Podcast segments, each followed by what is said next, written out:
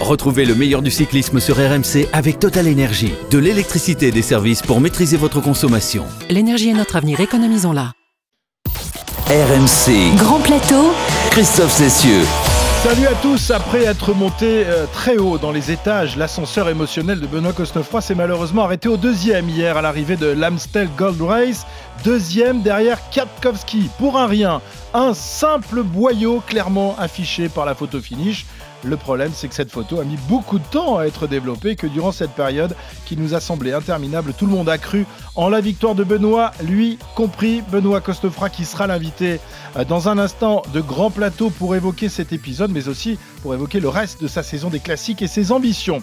Même s'il lui a manqué un boyau, le coureur français des G2R a marqué les esprits, et il n'est pas le seul. Depuis le début de la saison des classiques, les tricolores tournent autour. Alors à quand le grand jour? Eh bien pourquoi pas? Dès dimanche prochain sur le vélodrome de Roubaix. La team Grand Plateau, elle, est fin prête à affronter les pavés avec à sa tête son capitaine de route, notre druide Cyril Guimard. Salut Cyril.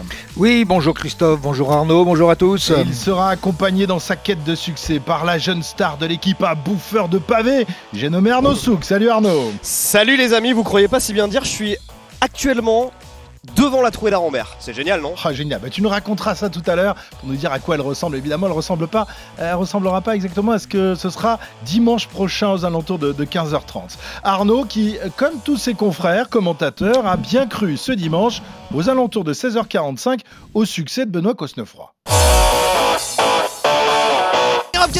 Qui va peut-être essayer de passer, mais Benoît Cosnefroy semble très très fort. Benoît Cosnefroy s'impose. Ouais, c'est fait C'est fait Benoît Cosnefroy s'offre l'Amstel Gold Race Aïe aïe aïe aïe Ah, notre ami, oui, oui, c'est fait, c'est officiel C'est pas possible. Bah, j'ai un doute là.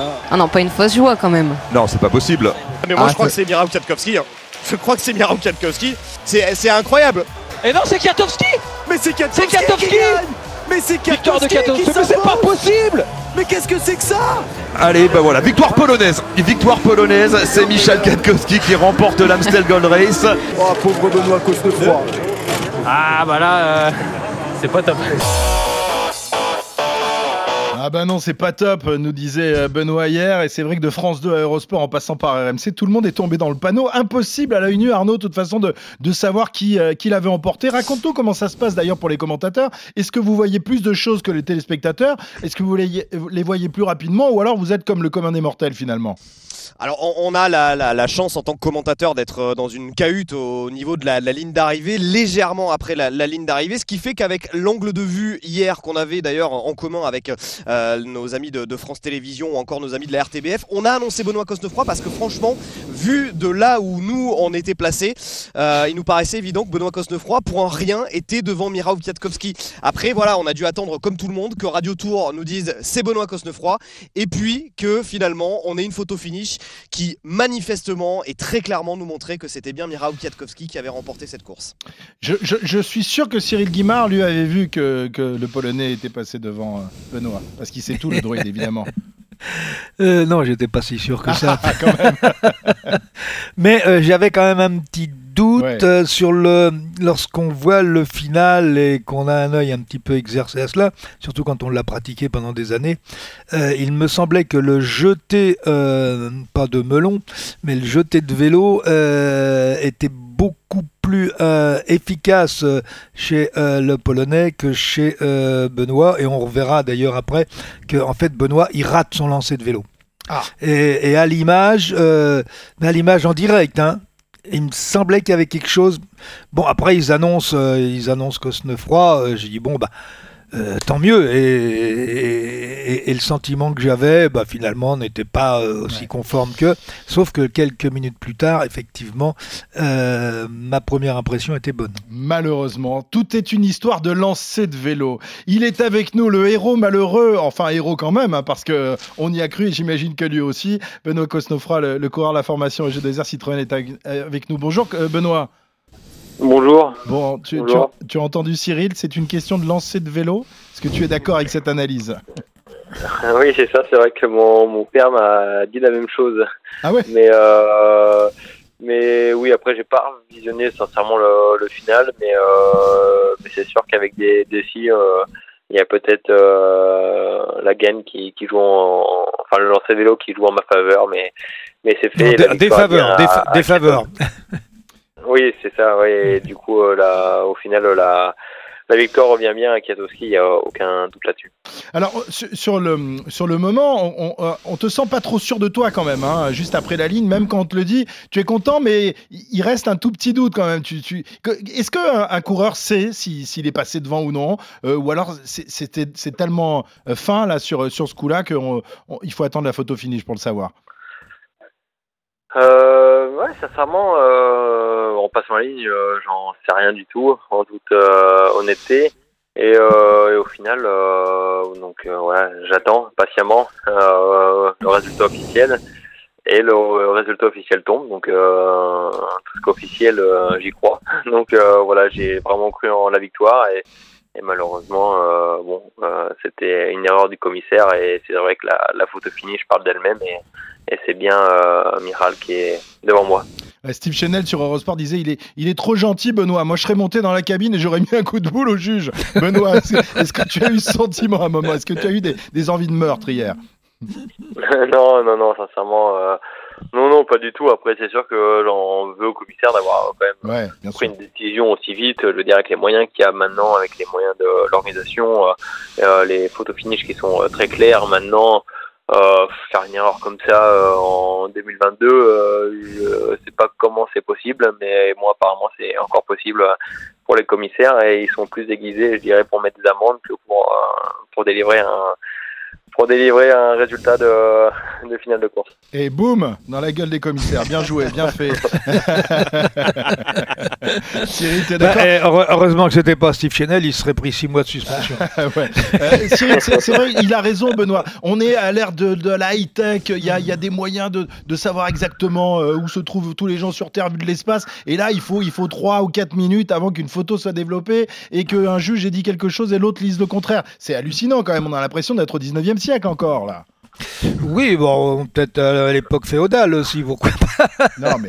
Mais non, je- euh, euh, euh, honnêtement, je pense qu'il y a un dysfonctionnement et que c'est pas un problème d'ordre technique puisque la photo est la photo finish est parfaitement claire. C'est tout simplement euh, un des, des arbitres euh, qui a pris euh, la décision d'annoncer que, alors qu'elle n'avait pas été validée par le juge à l'arrivée. Donc c'est plutôt une erreur humaine qu'une erreur, on va dire, technologique. Euh, bah, il faut laisser, il faut laisser aussi le temps. Sauf que je voudrais quand même dire une chose c'est que les organisateurs, compte tenu des contrats télévision qu'il y a, il y a les protocoles A, donc avec bien sûr tous les annonceurs, et qu'il faut aller le plus vite possible avant que les télévisions rendent Rendent l'antenne.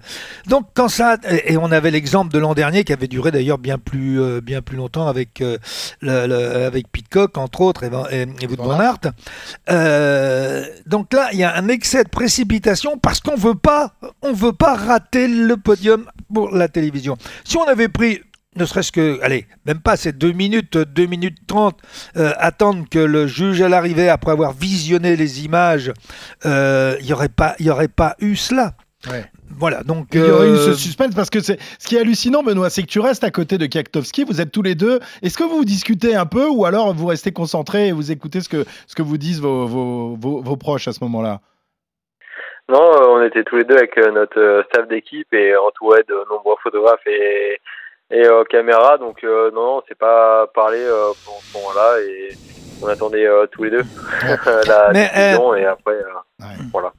Euh, Be- Benoît, quand tu passes la ligne, moi j'ai le sentiment que tu es persuadé d'avoir été battu puisque tu donnes un gros coup de poing sur ton guidon. Tu l'as pas cassé heureusement, Euh, mais comme si tu étais pratiquement sûr d'avoir été battu. Est-ce que c'est vraiment le sentiment que tu avais en passant la ligne euh, ou est-ce que dans Non, les secondes après tu as eu le doute euh, Non, j'ai juste euh, eu le, le sentiment que j'ai j'ai pas forcément gagné largement alors que je pensais physiquement pouvoir le faire euh, et que ça joue pas à la faute du finish.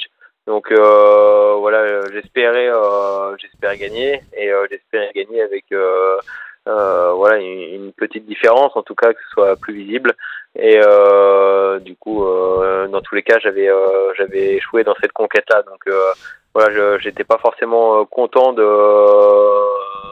de ce finish et je pensais vraiment pouvoir prendre le, dessus sur, sur Kiato dans, dans ce final. Mais tu as pris ta revanche quelques minutes plus tard, Benoît, en, vitesse de descente de demi de bière. Là, tu as été impressionnant. Battre un Polonais quand même à la descente de demi, là, là je dois dire chapeau quand même. Hein.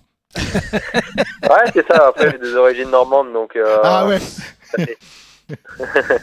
non mais c'est vrai que c'était sympa. Non, ce qui est sympa, c'est que tu gardes le sourire. Euh, tu t'es pas, tu t'es pas énervé. T'aurais pu être très mauvais joueur sur ce coup-là parce que quand même passer si près d'une victoire dans une grande classique comme ça, ça doit faire, ça doit faire râler. Euh, ce matin quand tu t'es réveillé, voilà, tu devais avoir un peu, un peu les boules quand même, non J'imagine. Bien sûr, euh, bien sûr que j'ai pas super bien dormi cette nuit. Après, bah sincèrement, c'est le cyclisme, c'est comme ça. Et comme je dis, hein, si je commence à pleurer en faisant podium à l'Amstel, faut peut-être que j'arrête le vélo. Euh, c'est quand même des, moments de joie, c'est quand même euh, un podium sur une, euh, une des plus belles classiques. C'est des moments de joie qui sont rares quand même dans une carrière, donc si on les prend pas, euh, c'est plus compliqué, je pense. Et ouais, il y a tellement peu de moments de joie dans une carrière et dans une saison qu'il faut quand même les prendre. Arnaud, tu as peut-être une question, une question pour, pour Benoît, que tu as croisé évidemment hier sur la ligne d'arrivée, mais voilà. Ouais, non, bah déjà, moi, j'avais, j'ai quand même été marqué. Euh, salut Benoît par, euh, bah, finalement, euh, par cette joie. C'est vrai que c'est ce que vraiment le, sentiment que tu m'as fait, moi, quand je t'ai posé les quelques, les quelques questions après la, la course. voilà, j'ai retenu ton sourire jusqu'aux oreilles avant tout. moi, c'est une question plus générale. C'est vrai que tu, finalement, tu n'es que le troisième Français en 56 éditions à, monter sur le podium de, de l'Amstel Gold Race. On a l'impression qu'il y a un peu un désamour quand même des Français pour cette course, alors que c'est une course qui est quand même géniale à vivre. C'est une course pleine de rebondissements. C'est une course où il y a de l'action, où ça bastonne pendant 250 km, quoi. Alors c'est vrai que j'avais pas les statistiques, mais euh, je suis ravi de, de, les connaître maintenant et de les apprendre. Euh, c'est vrai que même que ce soit pour le, collectif euh, Sprint Team, ça a jamais vraiment réussi à l'équipe. Euh, je pense que je suis ouais le premier podium euh, de l'équipe euh, sur l'Amstel. C'est une course qui a jamais tant réussi à l'équipe et, et, aux Français. Du coup, je ne sais pas pourquoi. Euh, mais c'est sûr qu'il y, a un, amour qui est euh, peut-être un peu plus prononcé pour, euh, pour la Flèche Wallonne et pour les Bastognelles, voilà, qui sont euh, dans, deux semaines et qui sont, bah, notamment pour Liège, un monument. Donc c'est vrai que l'Amstel fait pas partie de, de cette classe de, de course et c'est peut-être ça qui, qui fait qu'il y a un amour un peu moins important pour l'Amstel. Et puis elle porte le nom d'une bière finalement, euh, nom d'une marque. C'est moins classe que Tour des Flandres, Paris-Roubaix, Flèche Wallonne quand même. Là aussi c'est vrai. C'est exact. Bon, T'as soif, Christophe, ou quoi Ah ouais, moi j'ai super soif. Non, mais moi ça m'a donné soif. C'est toutes ces émotions quand même, c'est pas possible. Non, mais juste pour dire quand même que l'Amstel Gold Race, en tout cas en tant que suiveur, c'est vraiment génial à, suivre. Et quand on se ah, rend compte un petit peu toutes ces petites routes, mm. tous ces petits circuits autour de, de, Maastricht, autour de Valkenburg, dans le sud des Pays-Bas, dans le Limburg, c'est vraiment une région qui pue le vélo et c'est génial. C'est juste génial de voir en fait à quel point les gens aiment le vélo dans ce coin-là des Pays-Bas et dans ce coin-là de, voilà, de, l'Europe. Tout le monde fait du vélo. C'est sûr, et puis euh, faire, euh, faire autant de kilomètres dans un si petit périmètre euh, ouais, c'est ça, parce que c'est 10 km, hein, c'est euh, incroyable. je ne sais pas si vous avez tout compris au parcours, moi je l'ai pas encore compris, mais en tout cas, c'est sûr que c'est sûr que c'est un, très joli parcours sur des petites routes. Benoît, malgré tout, euh, bah voilà, deuxième de l'Amstel, ça fait des, siècles qu'un Français n'avait pas fait un tel résultat. ça montre que tu es au niveau des, tout meilleurs sur les classiques d'un jour, et notamment ces Ardennaises qui te plaisent tant. J'imagine que malgré cette deuxième place, ça te donne beaucoup de, confiance pour la suite. Il va falloir compter sur Cosnefroy, sur la Flèche et sur Liège dans, dans les semaines à venir oui, ben, bien sûr, euh, j'espère. En tout cas, euh, c'est sûr qu'il euh, y a cette période de classique Ardennes qui est, très importante pour moi. je vais faire quatre courses ici, en comptant aussi la Flèche Brabanson. c'est quatre courses qui sont importantes et je vais avoir la même envie, même détermination sur chacune d'elles, d'entre elles. Donc, donc voilà, j'espère prendre présent sur sur chacune des quatre courses et, euh, jouer dans, dans, le final pour euh, essayer de l'emporter. Benoît, on te compare souvent à Julien Alaphilippe. C'est vrai que vous avez à peu près les mêmes caractéristiques, les, mêmes qualités. Tu as été son lieutenant au mondiaux. Tu l'as battu lors de la Bretagne classique euh, à la fin de la saison dernière. Il est quoi pour toi? C'est un adversaire, un modèle, un copain? Comment tu, tu caractériserais euh, tes, tes, relations avec lui? Ah, Déjà, elles sont très bonnes. C'est sûr que c'est j'ai une ouais une très bonne relation avec Julien. Après, ça reste Euh, c'est un adversaire que, que je respecte et euh, quand, quand je joue avec lui dans le final, c'est, plus facile aussi de, de se connaître et de collaborer euh, avant de, de la, la décision et la fin de course. Mais, mais oui, c'est clairement un modèle. C'est quelqu'un qui qui attaque beaucoup, qui est offensif.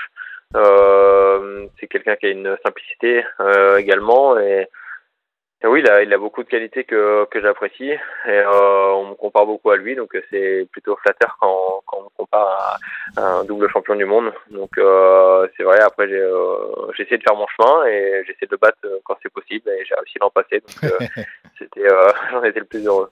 Voilà, bon, on te souhaite de le battre dans une grande course. Pourquoi pas pour un maillot arc-en-ciel bientôt? Ce serait pas mal ça.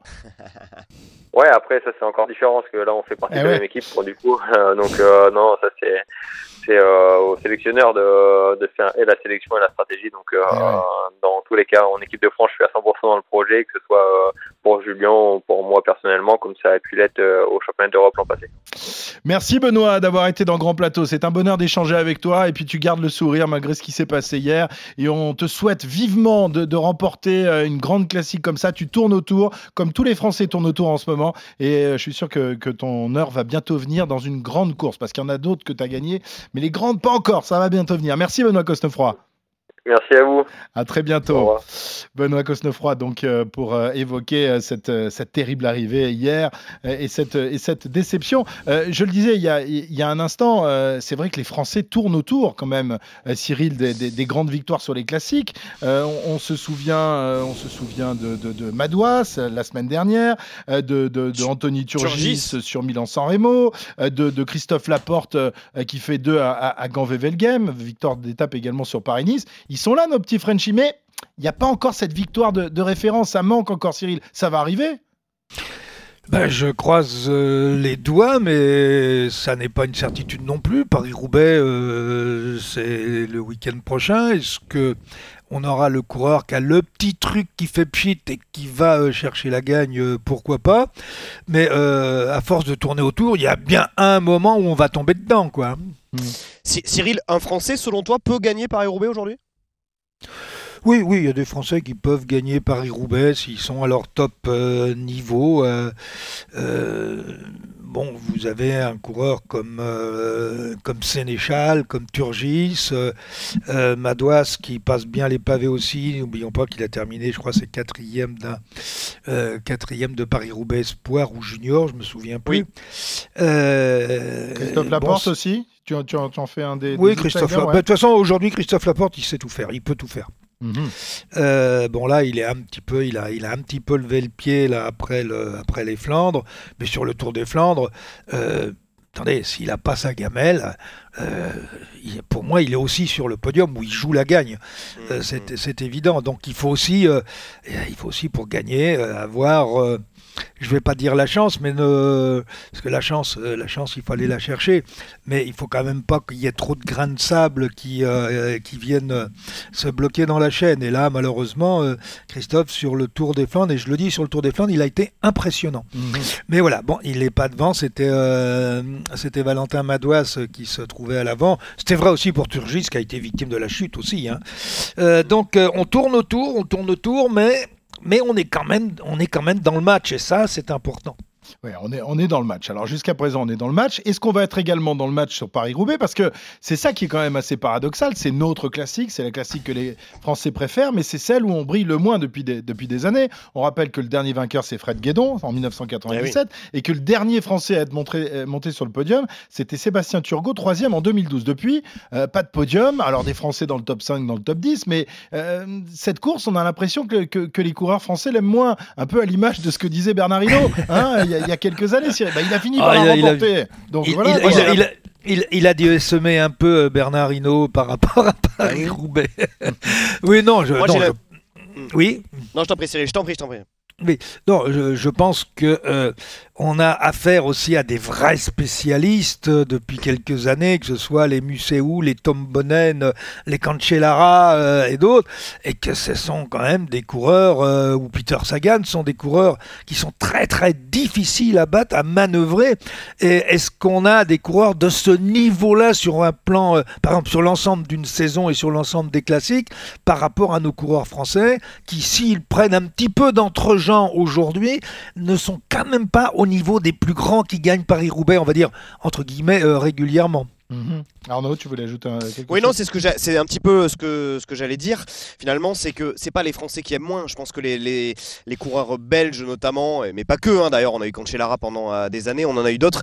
euh, voilà, se portent énormément aussi sur cette course qui est Paris-Roubaix. Aujourd'hui, tout le gratin veut gagner Paris-Roubaix. Quoi qu'on en dise, on a beau nous expliquer que le Tour des Flandres est mieux, que Liège-Bastogne-Liège c'est ci, que une autre course c'est ça. Paris-Roubaix, ça reste quand même une course. Je veux dire qui euh, aujourd'hui, euh, voilà, fait partie des, des- des plus grandes courses au monde. Et évidemment, tout le monde veut la gagner. Donc, bah oui, ça limite la place pour les Français. On a beau avoir Ouais, des mais- Français mais, qui sont Arnaud- extrêmement forts, ils sont quand même toujours bien placés, les Ah, Français. hein, Arnaud, je- finalement, je hein. suis Quand tu d'accord regardes avec Laporte, toi. quand tu regardes Sénéchal, quand tu regardes euh, des, des coureurs comme ça, ça fait quand même des années qu'ils sont dans le top 10. Oui, alors je suis d'accord avec toi, mais le, le Tour des Flandres aussi, tout le monde a envie de le gagner, la Flèche, euh, l'Amstel, toutes ces courses, de toute façon, c'est des, après, c'est la question je d'avoir- C'est dans cette course que les Français ont, ont le plus de mal, je- j'ai l'impression, en, en tout cas. Mais c'est peut-être parce que le profil, finalement, est celui qui correspond aujourd'hui le moins bien aux qualités qu'ont nos coureurs de top niveau mondial. Voilà, euh, à aucun moment on ne se poserait la question de savoir si Julien Alaphilippe euh, est parmi les favoris d'une course comme Liège-Bastogne-Liège. On le met automatiquement parce qu'aujourd'hui on estime que c'est le plus fort sur ce genre de course, même s'il ne l'a jamais gagné. Mais aujourd'hui on n'a pas. Mais qu'il vienne sur, faudra qu'il vienne sur Paris-Roubaix. Oui, bah alors ça, je, ouais, je sais pas. Non, mais aujourd'hui, on n'a pas ce coureur français Ouais, dont, on est, dont on peut légitimement dire, bah oui, c'est le plus fort aujourd'hui pour gagner. Non, ce- les plus forts, c'est Wout van Aert, c'est Casper Asgren, c'est Peter Sagan, bon, même si là, il est moins bien cette année, Mm. ou Mathieu Van Der Poel. Et il n'y a pas, il y a rien à dire là-dessus, quoi. Enfin, je veux dire, ces coureurs, ils ont une jambe au-dessus, quoi. Oui, oui, et Non. pourtant j'ai l'impression qu'un jour, si Pogacar a envie de s'aligner sur Paris-Roubaix, il deviendra rapidement un des favoris de la course. Pourtant, il n'a pas non plus les, les Ah, il, il- non, mais premières il, pour- se- il sera favori, Christophe, puisque de toute façon, euh, c'est le numéro 1 hors norme, puisque c'est quand même celui qui vient de battre tous les records de points UCI. euh, oui, qui a battu ben Sagan oui. d'ailleurs. qui, qui- Incroyable. qui a, qui a débordé euh, Peter euh, Sagan. Mais il y en a un autre qui, le jour où il va venir, euh, un peu à l'image d'un d'un Bernard Hinault, euh, le seul Français qui, à mon avis, le jour où il prendra le départ, on pourra dire là, on joue la gagne, il sera dans le final, bon, sauf accident bien sûr, mais euh, celui qui a les chevaux. euh, pour y aller euh, euh, en annonçant la couleur au départ, c'est Julien Alaphilippe. Mhm. Bah ouais, bah il faudrait qu'il il faudrait qu'il s'y mette. hein. On a hâte de voir ça parce que c'est vrai que c'est- cette course, mais, Bah oui, mais on a un problème avec Julien. Un, il veut pas gagner le Tour de France et il veut pas gagner Paris-Roubaix. Bah, surtout, il aimerait bien gagner Liège-Bastogne-Liège Oui, d'abord. voilà. Euh, voilà, l'objectif c'est quand même de gagner Liège-Bastogne-Liège. Je lui souhaite encore bon courage parce que Tadej Pogacar Ouais. et, et toute la clique euh, des, des grimpeurs euh, classicards euh, vont encore être très très forts euh, le 24 avril prochain.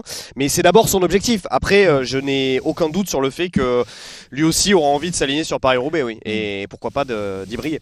Alors raconte-nous un peu Arnaud parce que tu nous as mis l'eau à la bouche tout à l'heure en nous disant que tu te trouvais en ce moment euh, Ah, ça te plaît ça devant la trouée d'Arambert. bah oui, c'est un endroit mythique, c'est- tellement mythique, euh, pas très loin des, des- mines de charbon euh, dans la banlieue de, de Valenciennes, cet endroit complètement mythique où la différence, enfin c'est pas là où on gagne Paris-Roubaix, on a coutume de dire, mais c'est là où on peut le Non, le mais c'est là où ça parce que commence. ça arrive très tôt dans, dans- dans la course, mais voilà, c'est un endroit fantastique, un endroit que les coureurs viennent reconnaître évidemment dans les jours qui Mm. précèdent la course. Est-ce que tu en as vu euh, aujourd'hui et, et comment se trouve la, la trouée? Est-ce qu'elle est, est-ce qu'elle est humide? Est-ce qu'elle est, euh, est-ce qu'elle va être Alors, elle est magnifique? pas du tout humide. Pas Justement, j'ai, euh, je suis- carrément allé tâter entre les pavés pour voir. Et c'est vrai que j'ai, bah, précisément pour, pour voir si c'était humide. Et en fait, non, c'est vraiment de la, de la poussière, du, euh, du sable très très fin. Alors, les coureurs, ils sont pas encore venus, en tout cas, pas de manière vraiment très officielle. Et on- ils sont pas affichés en train de, de reconnaître encore la trouée d'Arambert. Ça va arriver vraiment là à partir de, on va dire, après-demain. Je pense que vraiment les équipes vont, vont reconnaître de manière plus sérieuse. Par exemple, l'équipe de Marc Madio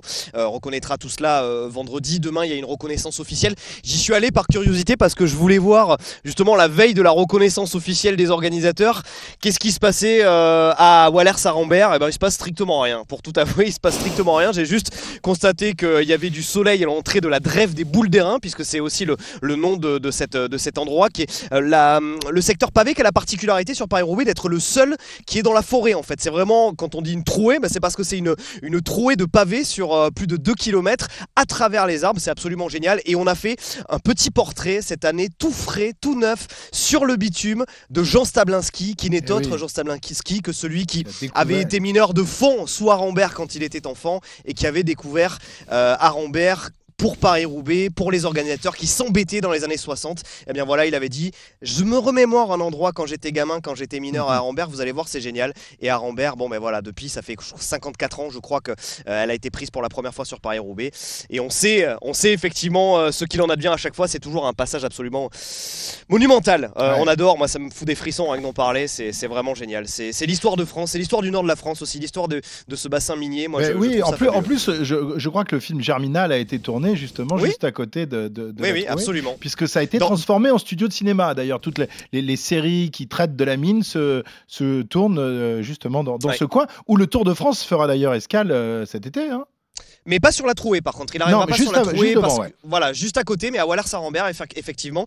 Euh, le problème de la trouée, c'est qu'il y a une ligne euh, de chemin de fer juste à côté, juste à l'entrée de la trouée, et que bon, bah, c'est une ligne quand même qui est assez euh, assez fréquentée, donc voilà, c'était peut-être un petit peu compliqué de, de, couper tout cela, mais en tout cas voilà, on arrivera dans, dans ce coin-là, et c'est vraiment, moi voilà, je, je, le dis aux amoureux de vélo comme aux autres, allez-y, c'est absolument génial. On sent l'histoire de la France monter en soi et l'histoire de ce nord de la France, c'est extraordinaire. C'est un endroit vraiment extraordinaire. Qui, qui, mérite d'être vu. Cyril, si tu avais un conseil à donner, par exemple, à un touriste américain qui débarque en France, féru de, de vélo, tu lui dirais d'aller à l'Alpe d'Huez, sur le Ventoux ou euh, sur la tranchée d'Arambert?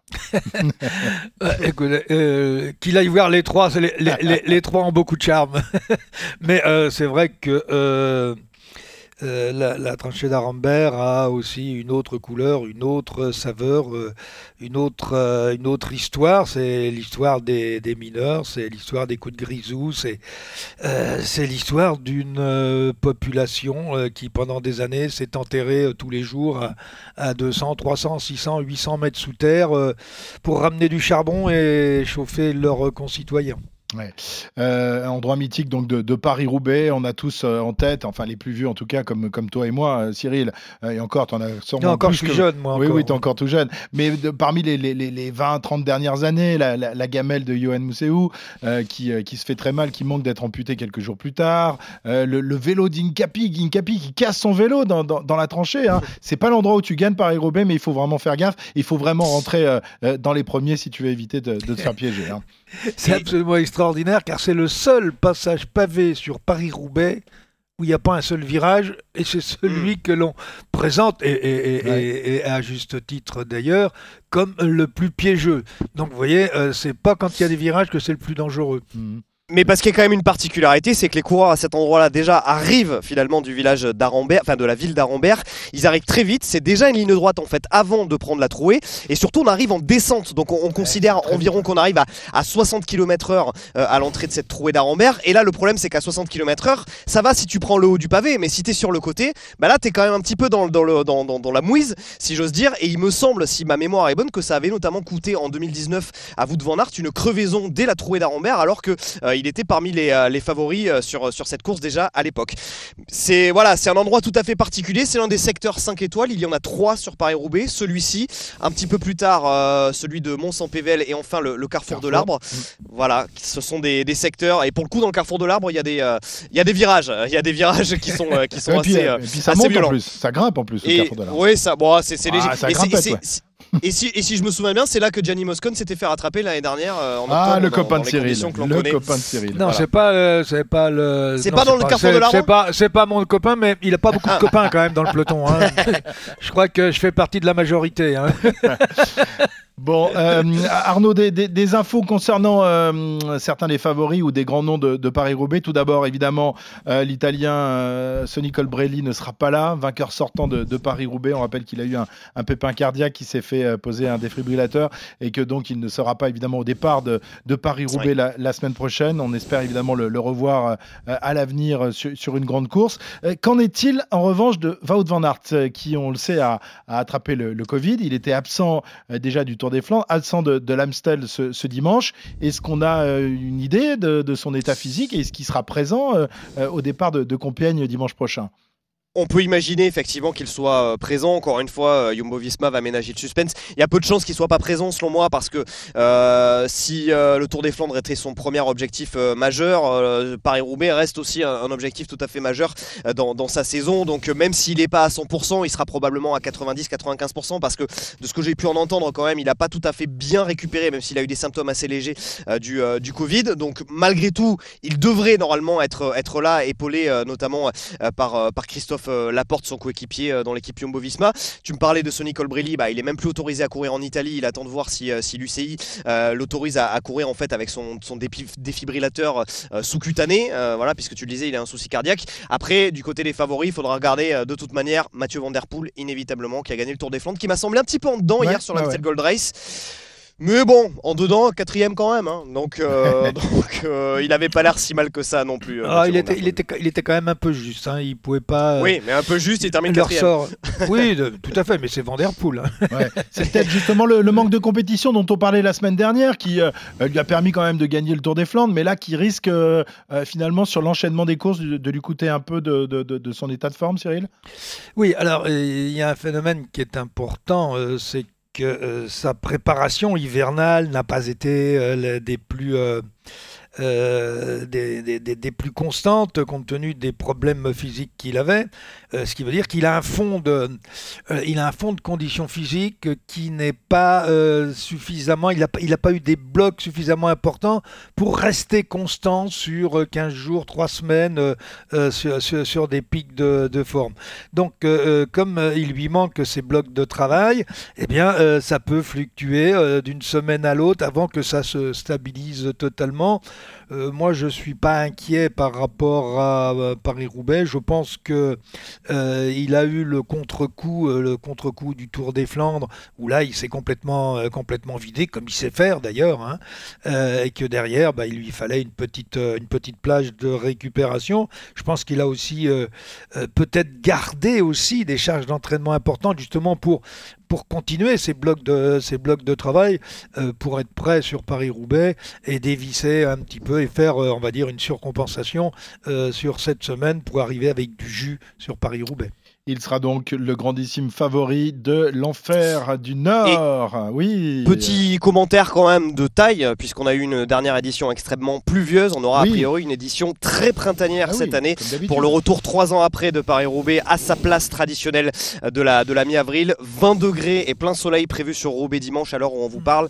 Voilà, il va y avoir euh, pas de la boue, mais il y aura de la poussière et ça va être quand même très Faudra sympa. Mettre les masques. Faudra mettre les masques. Oh. Ouais, mais c'est vrai que ça va être une super fête. Et on n'a pas parlé des filles il y aura la deuxième édition de Paris-Roubaix féminin euh, le, samedi aussi. Le samedi, donc à suivre là aussi euh, sur RMC, on va se, régaler. Mais oui, de toute façon, si on veut de la boue sur Paris-Roubaix, il faut y aller à, l'automne, parce que là, cette période de l'année, au mois d'avril, il fait toujours grand beau, euh, et ça fait des années qu'on n'a pas vu un, Paris-Roubaix au mois d'avril, sous la pluie et dans la boue. Merci messieurs, on a hâte de, bah, de vous écouter dimanche, donc à suivre sur RMC dans l'intégral sport tout au long de, de la journée.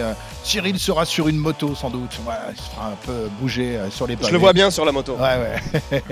Et Arnaud, dans le vélodrome. Torse nu ou pas Ah, torse nu, évidemment. torse nu, 20 degrés. C'est bien. Non, mais torse nu, À partir de 12 degrés, il est torse nu, le druide. Hein, c'est comme ça. Merci les garçons et on se retrouve euh, lundi prochain, évidemment, pour, euh, pour débriefer tout ça. Bon, bonne course et, et bonne semaine sur RMC. Ciao, ciao. RMC, grand plateau. Retrouvez le meilleur du cyclisme sur RMC avec Total Énergie. De l'électricité et des services pour maîtriser votre consommation. L'énergie est notre avenir, économisons-la.